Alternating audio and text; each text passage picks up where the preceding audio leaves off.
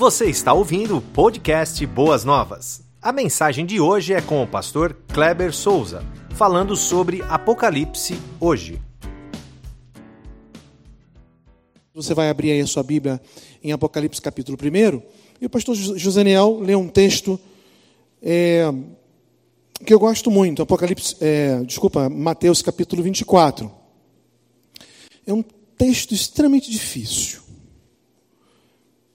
mas ele tem muitas verdades ali. Eu já estudei esse texto, já procurei dissecá-lo ali. Ele, pelo menos na visão apocalíptica que eu tenho, ele é muito esclarecedor ao meu ver. Mas é difícil, um texto muito difícil. E quando foi lido a respeito dos falsos profetas, eu me lembrei de uma história que eu quero compartilhar com vocês. Então conta aqui uma, um, um homem, um pai de família, ele ficou desempregado e ele reuniu todas as suas economias e ele falou para a família que iria então se manter com aquelas economias, com toda a rescisão que ele havia recebido, até o novo emprego e a cada dia sairia para colocar o currículo e então tentar, tentar uma nova vaga no mercado de trabalho. E assim ele o fez. Todo dia ele saía com a pastinha, com o seu currículo, ele era muito bem é, conceituado, muito competente. E ele então colocava, e as pessoas analisavam, olha, você realmente é muito competente, mas nós não temos a vaga que você pretende. E assim ele foi o primeiro mês, o segundo mês, no terceiro mês que ele já estava assim, bem apertado. Ele falou assim: Olha, esposa, eu tenho que, tenho que conseguir alguma coisa. Tem que conseguir alguma coisa. E ele viu um anúncio num zoológico. E ele achou aquilo assim um tanto quanto inusitado, mas disse assim, olha, eu, eu, eu, preciso, eu preciso ganhar o pão de cada dia. E ele foi nesse zoológico. Ele sentou com o administrador do zoológico, conversou, mostrou o seu currículo. O administrador ficou assim, muito, muito impactado, mas disse assim: Olha, eu não tenho vaga para você. Na verdade, o que eu tenho aqui, que você não vai aceitar, ele é até um tanto quanto. É, alguns se sentem assim, humilhados, mas é, é a única coisa que eu tenho. Ah, o meu gorila morreu. Eu tenho uma fantasia de gorila. Se você topar, seu gorila do zoológico, você tem um emprego.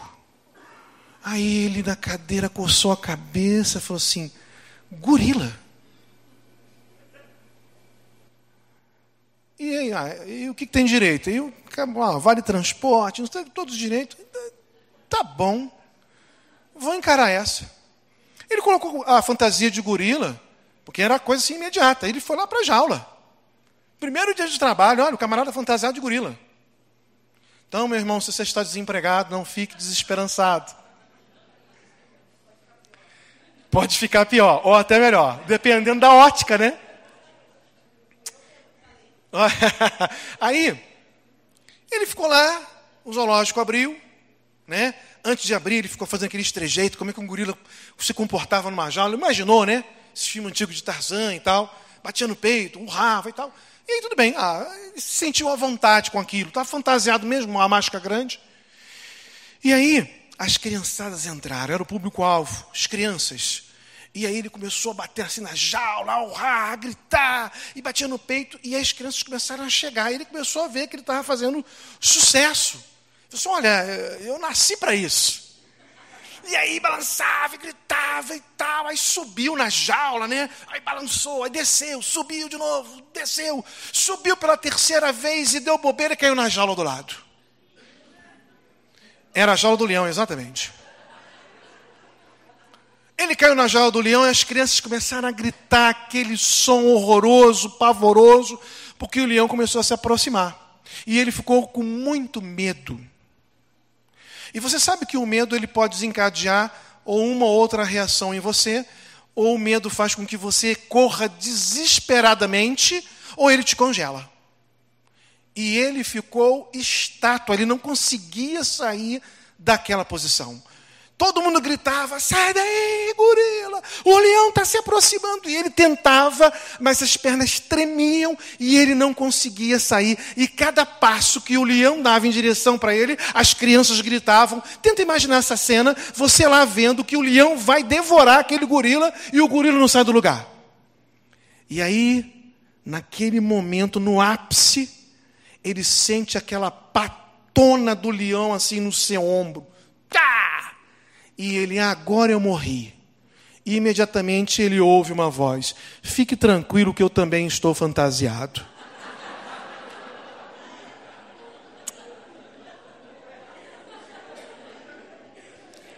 O que, que isso tem a ver com o nosso estudo de hoje? Tudo.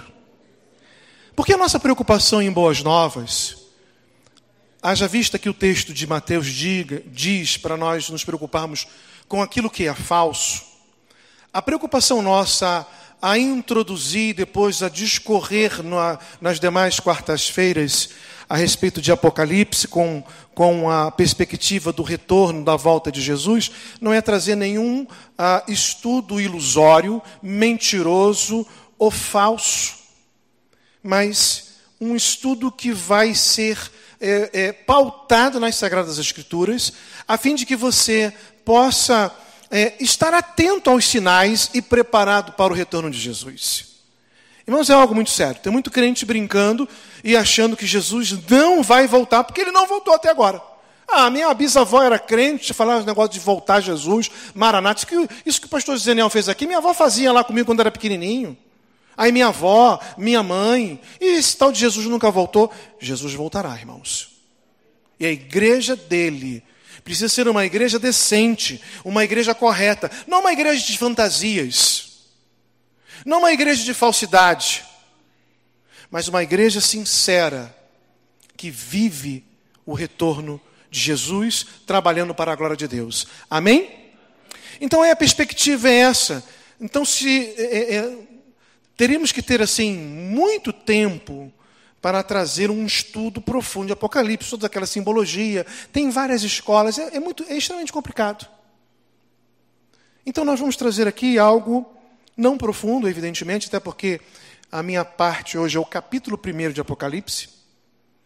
E nós vamos fazer uma, uma introdução a, a, ao tema desta noite. Tá certo? Então, a autoria desse livro é de João, tá? Tá lá. João é o escritor e ele fez isso quando ele estava lá em reclusão na ilha de Patmos, no capítulo 1, que você está com o seu livro aberto. Verso 1 e depois tu vai pular para o verso 9, 1 e o 9. Nós só vamos ficar só no capítulo 1 hoje, tá? Então, 1 e o 9 diz assim: revelação de Jesus Cristo que Deus lhe deu para mostrar aos seus servos o que em breve há de acontecer. Ele enviou o seu anjo para torná-la conhecido a seu servo João. Eu, João, irmão e companheiro de vocês no sofrimento, no reino e na perseverança em Jesus, estava na ilha de Pátimos por causa da palavra de Deus do testemunho de Jesus. Então o próprio livro já identifica quem é o autor na verdade, o autor é o próprio Deus, mas ele revela isso no coração e mente de João para que ele possa então apenas ser o escriba ou o escritor desse, desse texto. E aí você vê assim, a revelação de Jesus Cristo que Deus lhe deu para mostrar aos seus servos. O destinatário, os destinatários são as sete igrejas da Ásia Menor, versículo 11. Estão lá as igrejas assim em epígrafe: Éfeso, Esmirna, Pérgamo, Tiatira, Sardes, Filadélfia e Laodiceia. E quando você vai então do capítulo 2 até o capítulo 4 ou 5, se não me falha a memória, você vai ver é, é, João, Jesus se revelando à, igreja, aos anjos da igreja, ali no meio da igreja, e falando das suas qualidades, dos seus problemas, dos seus defeitos. Quem tem ouvidos, ouça o que o Espírito diz à igreja, e assim você vai aprendendo o que é, o Senhor queria dizer para cada uma dessas igrejas. E aí, só para cada uma dessas igrejas tem todo um estudo. Cada, cada, alguns, alguns dizem que cada igreja era uma era específica, que vai pontuar até os dias de hoje. Outros não, que eram as igrejas daquela época que estavam passando realmente problema. Então, nós não vamos entrar nesses pormenores, porque nós não temos tempo para isso. Mas é, é, é muito. É, é, um estudo que precisa de mais profundidade para que possamos é, tecer todos os detalhes. Tá? Então, nós não seremos é, minudentes nesta noite, não vamos trocar muito miúdo, não. Tá? O tema do livro de Apocalipse é a vitória de Cristo e de sua igreja sobre Satanás e seus seguidores. Esse é o tema. Lá em Apocalipse 17, é exceção aqui nesse momento, versículo 14 é, diz assim: Apocalipse 17, 14: Guerrearão contra o cordeiro, mas o cordeiro os vencerá pois é o Senhor dos senhores e o Rei dos reis, e vencerão com ele os seus chamados, escolhidos e fiéis. Tá certo? Existem quatro formas de interpretação do livro de Apocalipse. São quatro escolas. A primeira é a preterista, de pretérito ou passado, a histórica, a futurista e a escola idealista. Então, assim, muito rápido, o método preterista considera o contexto histórico da interpretação de Apocalipse, ou seja, muito do simbolismo presente no livro está relacionado aos acontecimentos contemporâneos da época em que foi escrito é a escola preterista. Então, alguns vão dizer que muitas coisas que aconteceram no livro de Apocalipse é João vivendo no, no, no, meio do império de Nero, então é algo que já aconteceu, não vai retornar. É assim que essa escola interpreta, o método preterista. Ah, o historicista, eles analisam as profecias do livro de Apocalipse e outras profecias bíblicas correlatas. Ah, e essas, essas profecias são interpretadas como se fossem se cumprindo ao longo da história. Dessa forma, muitas profecias já se cumpriram, outras estão em pleno cumprimento e também há aquelas que ainda se cumprirão. Eu sou mais é, é, inclinado para a escola histórica. Ah, tem a futurista, a interpretação futurista, quase tudo o livro do Apocalipse está relacionado aos acontecimentos futuros. Então, muitas coisas ali, elas não aconteceram e ainda acontecerão.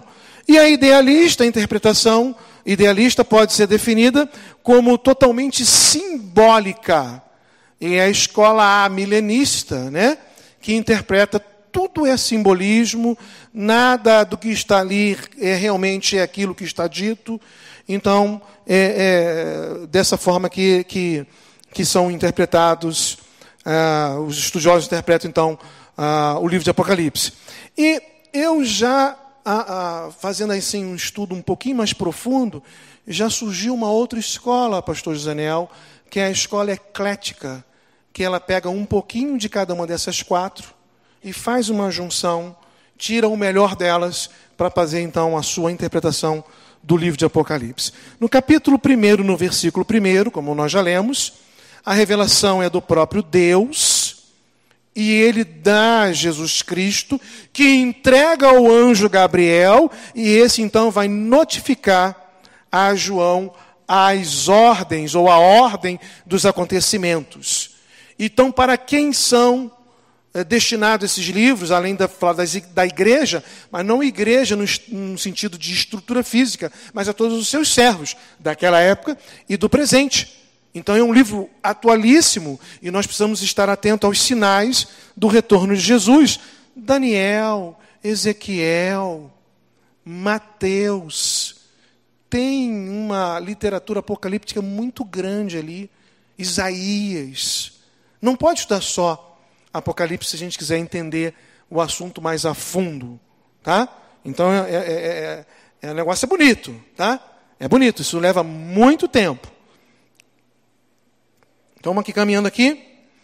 Ah, o versículo 3 diz assim: Feliz aquele que lê as palavras desta profecia, e feliz aqueles que ouvem e guardam o que nela está escrito, porque o tempo está próximo. Então, os, o verso 3 aqui, ele vai falar ah, de alguns níveis ou estágios espirituais que nós precisamos estar atentos, que são três. O primeiro nível, aqueles que leem. Você pode estar, isso está registrado aí, ó. Feliz ou bem-aventurado aquele que lê. São os servos que leem a palavra e conhecem, dedica tempo para o seu estudo. Você já viu que o nosso pastor ele tem batido muito nessa tecla. A dedicação que os crentes precisam ter em analisar, em debruçar-se no manual, na palavra de Deus. E o versículo 3 aqui diz que são bem-aventurados aqueles que leem. Mas também diz assim: o segundo nível, aqueles que ouvem são os servos que se permitem ficar em silêncio para ouvir a voz de Deus que vai falar aos seus corações. O texto não está dizendo assim, ó, se você não quer ler a Bíblia, pelo menos ouve, não é isso não. Você tem que estar enquadrado nos três níveis. Você vai ler a palavra de Deus, se dedicar ao estudo da palavra de Deus, depois você vai ter um tempo para você ouvir o que Deus quer falar ao seu coração. E o terceiro nível diz: aqueles que guardam. Essas pessoas já leram, essas pessoas já ouviram e agora elas vão guardar a palavra de Deus. Do versos 4 ao 6, ah, o texto ali, quando você chegar em casa, você lê por gentileza, vai revelar para quem está sendo destinado o livro de Apocalipse. Vou pular o 7, é onde eu quero fazer aqui a minha um, um pouquinho mais de profundidade. Mas de 8 ao 20, encerrando o capítulo 1, vai falar então é, a, a revelação do Senhor Jesus Cristo ali. João começa a identificar que é Jesus que está conversando com ele.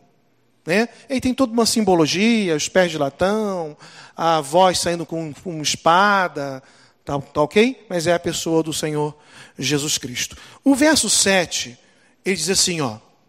Eis que ele vem com as nuvens, e todo olho verá, até mesmo aqueles que os tra traspassaram, e todos os povos da terra se lamentarão por causa dele. Assim será. Amém. O Novo Testamento fala do retorno de Jesus 318 vezes. Apocalipse, o versículo 7, é a primeira menção no livro do retorno de Jesus. O primeiro capítulo já diz no versículo 7, que o Senhor Jesus Cristo virá com as nuvens e todo o olho o verá. É a volta de Jesus. Esse Apocalipse, logo no primeiro capítulo, no versículo 7, no início do livro, logo depois do prólogo, logo depois da introdução, já nos alerta, já nos orienta, já nos adverte acerca da volta de Jesus. A pergunta que fica para cada um de nós é: como estamos nos preparando para o retorno de Jesus? Você tem se preparado para a volta de Jesus?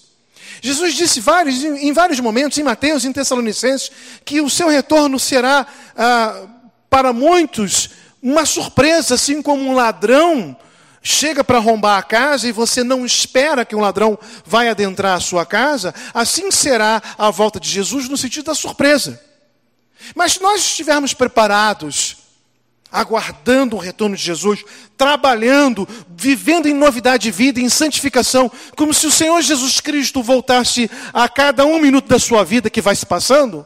Quando soar a trombeta, você fala, ah, para mim não é novidade. Eu estava aguardando. Para alguns vai ser um desespero. Para outros vão gritar para o céu assim: volta, não vem agora, porque eu ainda não estou preparado. Essa é uma realidade, irmãos, em que a igreja de Jesus não pode brincar. Em que a igreja de Jesus, ela não pode pagar para ver, como diz no popular. Mas a igreja precisa estar preparada. Mateus capítulo 24, dando prosseguimento à leitura que o pastor Josaniel fez, dos versos 37 a 39, Jesus faz uma alusão aos tempos de Noé. E ele fala assim: como foi nos dias de Noé, assim também será na vinda do filho do homem. Pois nos dias anteriores ao dilúvio, o povo vivia comendo, bebendo, casando-se e dando-se em casamento. Até o dia em que Noé entrou na arca. E, e eles nada perceberam, até que veio o dilúvio e os levou a todos. Assim acontecerá na vinda do filho do homem. Nos tempos de Noé, as pessoas estavam lá, comendo, bebendo, casando-se, dando-se em casamento. Na nossa época, tem muitas pessoas que estão vivendo assim. A teoria do Zeca Pagodinho. Deixa a vida me levar, vida leva eu.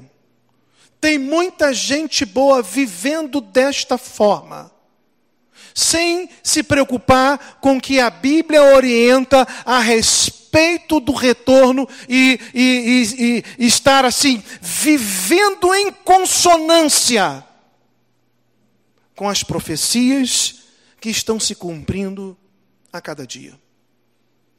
Por exemplo, foi lido em Mateus 24, e por se, por se multiplicar a iniquidade ou a maldade, o amor de muitos se esfriará. Essa palavra lá no original, iniquidade, é anomia. Nomos, no grego, é lei, é ordem. E há o prefixo a, geralmente é uma negação. Então, anomia são os sem lei. Então, por se multiplicar aqueles que não querem viver debaixo da lei, e eu pergunto: estamos vivendo nessa época em que as pessoas não estão nem aí para a lei? Lei de Deus, lei dos homens, não estão se importando. O amor de muitos está se esfriando? Sim. Os sinais são presentes, claros, patentes.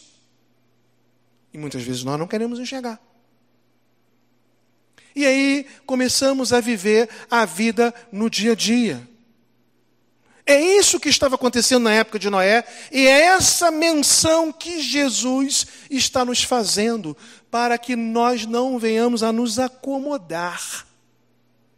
Tem muito crente acomodado. Não é incomodado, é acomodado mesmo. Casando-se, dando-se em casamento, bebendo, dançando, ou vivendo o dia a dia como se Jesus nunca fosse retornar a essa terra. O mundo corporativo tem uma preocupação muito grande com, com relação à questão da acomodação. O colaborador tem uma, uma tendência a criar uma rotina de trabalho e se acomodar naquela rotina. E quando chega um chefe novo, e se ele não é bem querido, o rádio corredor, o rádio cafezinho, faz de tudo para anulá-lo, porque eh, não vamos implementar uma nova filosofia de trabalho, porque esta rotina, esta acomodação, ela está boa, é inerente ao ser humano a viver aquela rotina, se acomodar. Também é natural é, pela questão da humanidade, mas não pela questão espiritual, que os crentes se acomodam na posição que estão. E não queiram trabalhar, e não queiram se dedicar para que a sua espiritualidade esteja num grau cada vez mais elevado. Não, tá bom aqui, cheguei nesse nível, tá ótimo. Eu já li a Bíblia tantas vezes e é, já sei tudo que ela tem a, a falar ao meu coração. Não podemos agir assim, irmãos. O Senhor Jesus Cristo nos alertou a respeito da vigilância. Em Mateus 24, 42, ele fala assim: portanto, vigiem, porque vocês não sabem que dia virá o seu Senhor. Em Marcos 13, 23, ele alerta, por isso, fiquem atentos, a, a, avisei-os de tudo antecipadamente. Jesus avisou antecipadamente. Em Lucas 21, 34, tenham cuidado para que os seus corações não fiquem carregados de libertinagem, bebedeira e ansiedade da vida. Fiquem acomodados com as coisas da vida e aquele dia venha sobre vocês inesperadamente. Então ele sabia a respeito desta acomodação, em Mateus 26, 40, ele fala assim: Então voltou seus discípulos e os encontrou dormindo. Vocês não podem vigiar comigo nem por uma hora? Perguntou Jesus. É hora de vigilância, irmãos. É hora de estar preparados alerta. Porque Jesus vem muito em breve. As evidências estão aí. Muito grande. Para quem é pré-milenista como eu sou, e aí é uma, da, uma das, das, teorias, eu até acho que o pastor Wagner é pré. Aí quando eu vi ele falando assim, eu digo, quase que eu dei um pulo do banco ali. Para nós, os pré-milenistas, é muito evidente que o terceiro templo será construído. Se você tem uma curiosidade de pesquisa de internet, entre lá e vê lá o Instituto O Templo. Instituto O Templo. Está tudo preparado para a construção do terceiro templo, menorá, que é de dois metros, custou mais de 5 milhões de dólares, já está já está confeccionado. A, a, a, a, grande preocupação do judeu era a clonagem do, do bezerro vermelho de números porque era com bezerro vermelho que fazia o sacrifício e aspergia todo o material do templo em sacrifício e em consagração ao Senhor, e eles já conseguiram clonar, está lá nos Estados Unidos guardado as sete chaves. Já tem todo o dinheiro para a construção do terceiro templo. Todo o dinheiro.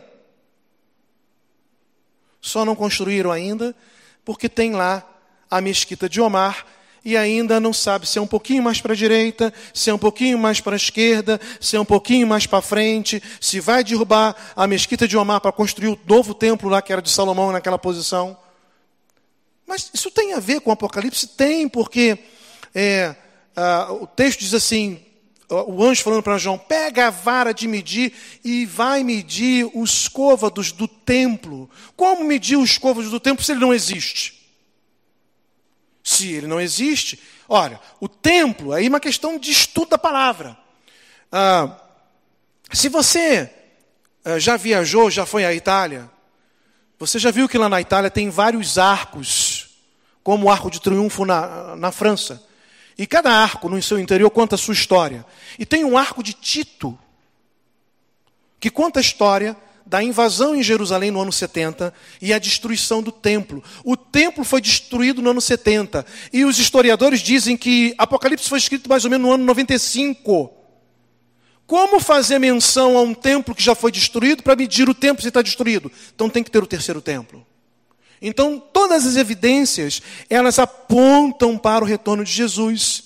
Então quero destacar aqui, muito breve, algumas verdades ah, sobre a volta de Jesus e o comportamento cristão. Em primeiro lugar, os que aguardam o retorno, a volta de Jesus, o fazem não acomodados, mas renegando, ou pelo menos deve ser assim, porque é uma orientação bíblia, bíblica, renegando diariamente as paixões mundanas. Vou repetir: os que aguardam a volta do Senhor fazem não acomodados, mas renegando diariamente as paixões mundanas.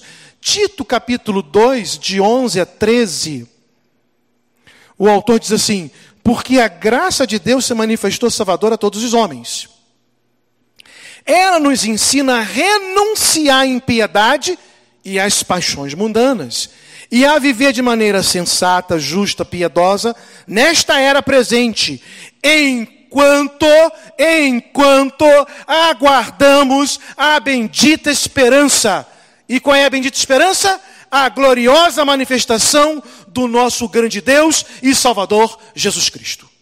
Tito capítulo 2, de 11 a 13, fala que nós devemos viver renunciando à impiedade e às paixões mundanas, porque estamos aguardando a volta de Jesus, irmãos. Não estamos acomodados, ele não vem mais. Vamos aqui fazer a nossa rotina e está tudo bem. Um dia eu leio a palavra, aí uma outra semana eu não leio e está tudo certo. Não é assim que devemos viver. Não podemos agir assim. Lembre lá do zoológico. Aqui não é uma igreja onde as pessoas estão fantasiadas de, de é, gorilas e leões. Mas nós estamos vestidos com a nova veste, lavada e remida pelo sangue de Jesus. E devemos agir assim, irmãos. Em segundo lugar, os que aguardam a volta do Senhor fazem não acomodados, mas desejando uma vida santa. Mateus 24, de 42 a 44, o autor diz assim: Portanto, vigiem, porque vocês não sabem em que dia virá o seu Senhor. A santidade vai requerer de nós viver uma vida de vigilância a santidade vai requerer de nós viver uma vida de vigilância, olhando, vigiando no sentido do que, do que a Bíblia tem para me orientar acerca dos sinais da, da volta de Jesus. O que a Bíblia tem me ensinar acerca daquele que quer destruir a minha vida e vai lançar dardos inflamados para tentar uh, me aniquilar, para tentar me dissuadir, para tentar desviar a minha vida dos santos e retos caminhos do Senhor. É uma vigilância completa, irmãos ainda não estamos na glória celeste. Vivemos em estado de céu, mas não estamos no céu.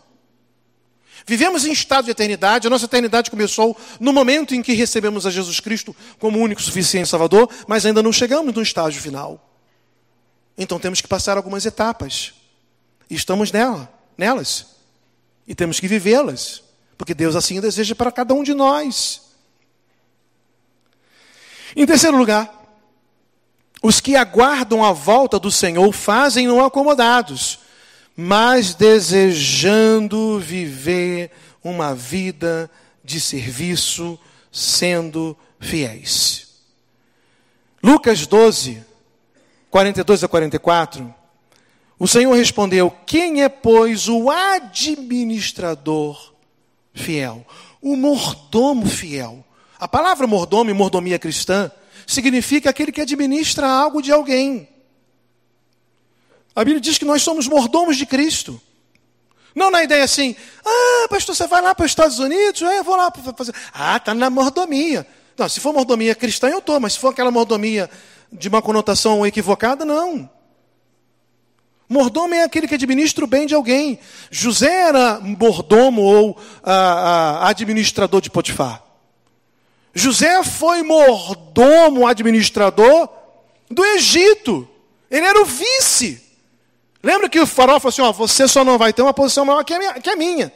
Mas depois de mim, quem manda é você. Ele era o administrador.